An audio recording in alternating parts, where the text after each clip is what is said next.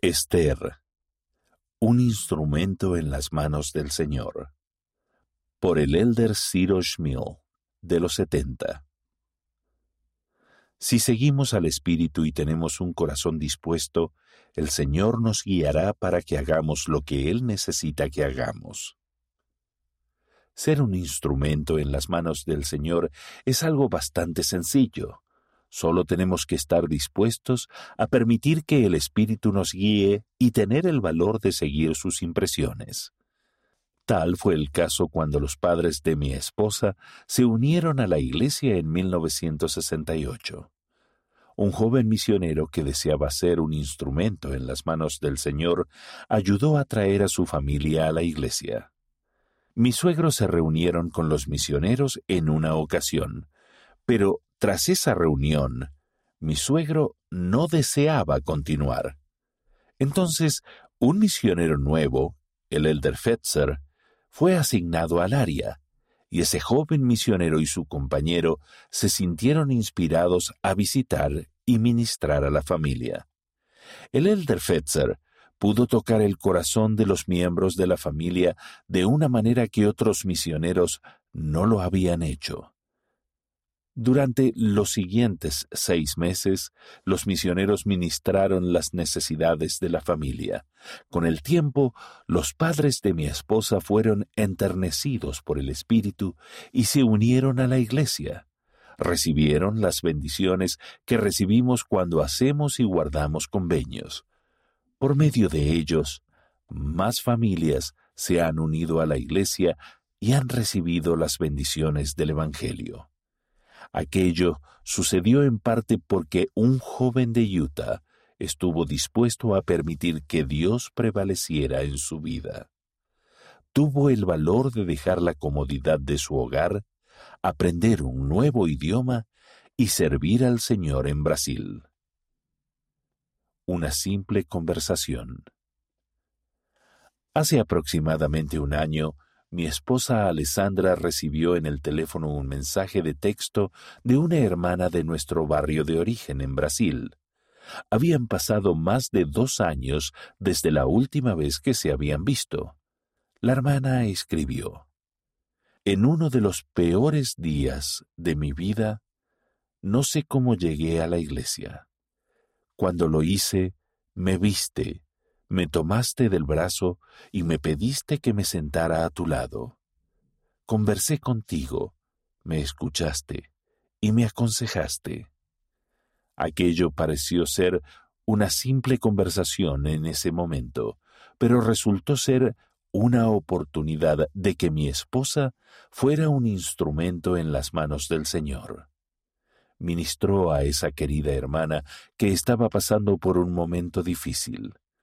Alessandra en realidad no se detuvo a pensar en ello, simplemente se sintió inspirada a escuchar y a ofrecer consuelo, y actuó de acuerdo con la inspiración.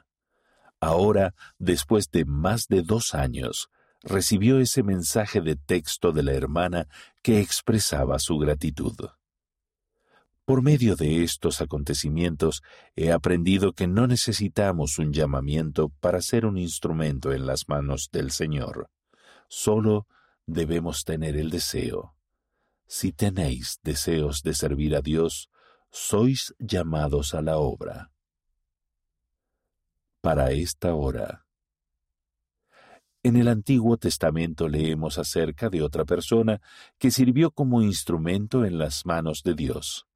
Esther era una joven que había perdido a sus padres a una edad temprana. Fue criada por su primo, Mardoqueo. Después de que el rey Asuero se divorció de la reina Basti, eligió a Esther para que fuera su nueva reina.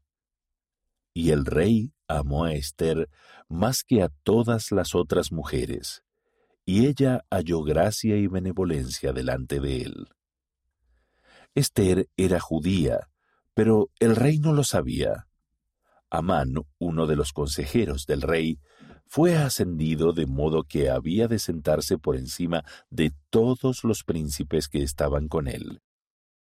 y conspiró para destruir, matar y exterminar a todos los judíos, tanto a los jóvenes como a los ancianos.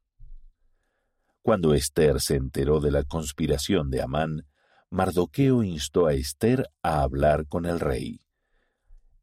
El hacerlo suponía un gran riesgo personal para ella, pero cobró valor de las palabras de Mardoqueo, quien declaró, ¿Y quién sabe si para esta hora tú has llegado al reino? Si perezco, que perezca, dijo ella. Y fue al rey sin ser convocada.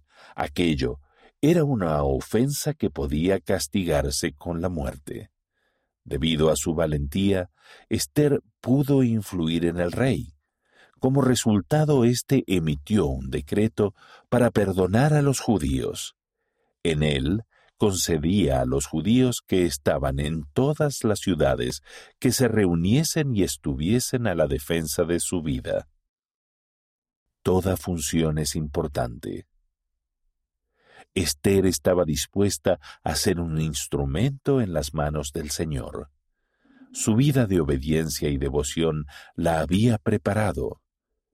Cuando pienso en ella entrando al atrio interno del palacio del rey sin invitación, me maravillo de su valor.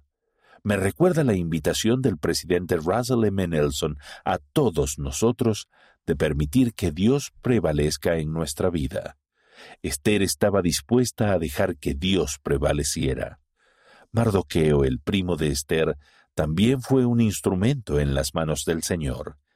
Él la educó bien, le brindó apoyo, valor e inspiración. Todos tenemos una función que desempeñar y cada una es igualmente importante y crucial.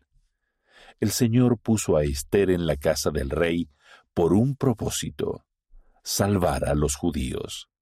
Tal como lo hizo con ella, el Señor nos coloca donde podemos ayudar a cumplir con sus propósitos. Por esa razón, debemos estar preparados y ser dignos cuando nos encontramos con las oportunidades que Él nos presenta.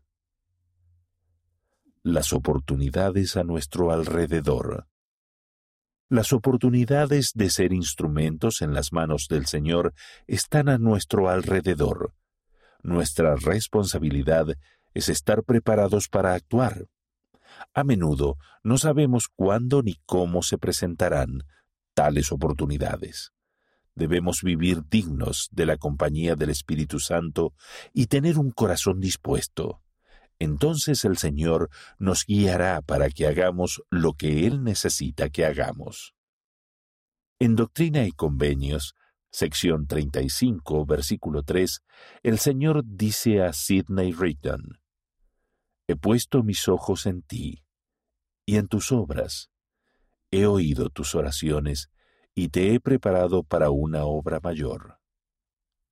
El Señor nos conoce en Doctrina y Convenios, sección 35, versículo 3, el Señor dice a Sidney Rigdon, He puesto mis ojos en ti y en tus obras. He oído tus oraciones y te he preparado para una obra mayor. El Señor nos conoce y tiene una obra para cada uno de nosotros. A veces se trata de una obra que solo nosotros podemos llevar a cabo Dicha obra puede encontrarse en el hogar, como padres, al ayudar a un hijo o una hija que tenga dificultades, o dentro de nuestras responsabilidades en la iglesia. De hecho, puede ser en cualquier momento, en cualquier lugar y con cualquier persona. El presidente Dieter F. Uchtdorf, quien entonces servía como segundo consejero de la primera presidencia, dijo, El Señor les dio esas responsabilidades por una razón. Es posible que haya personas y corazones a los cuales solo ustedes puedan llegar y conmover, y que nadie más pueda hacerlo de la misma manera. El presidente Uchtdorf también dijo, al emular el ejemplo perfecto del Salvador, nuestras manos pueden ser sus manos, nuestros ojos sus ojos, y nuestro corazón su corazón. Al igual que Esther, Mardoqueo, el elder Fetzer, mi esposa y muchas otras personas, todos podemos ser instrumentos en las manos del Señor.